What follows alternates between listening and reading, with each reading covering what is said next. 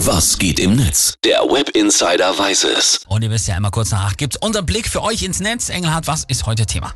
Wir haben ja eben gerade schon drüber gesprochen, wir beide tragen Bart und rasieren gehört ja auch für viele wirklich zur täglichen Routine morgens. Vielleicht steht ihr auch gerade im Badezimmer.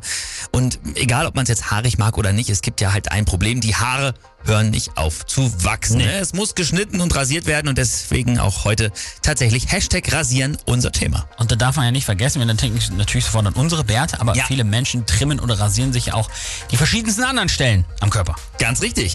Am Ende habe ich äh, nämlich auch wirklich genauso viele Postings und Tweets von Frauen wie von Männern gefunden. Hier zum Beispiel Inke Hummel hat geschrieben, das Muttermal hat noch eine Runde durch die Dusche gedreht und ist dann im Abfluss verschwunden.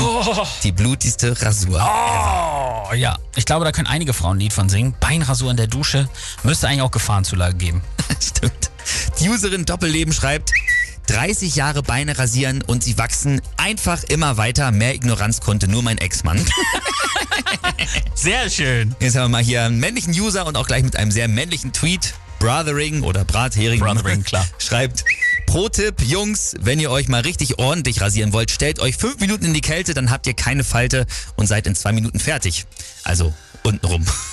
Toller Tipp. Klar. Und hier Captain Cat mit einem Wortspiel. Rasieren, weil überfällig.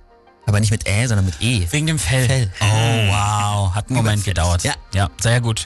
Damit äh, können sich bestimmt ja auch viele Männer identifizieren, wie viel Ma schreibt.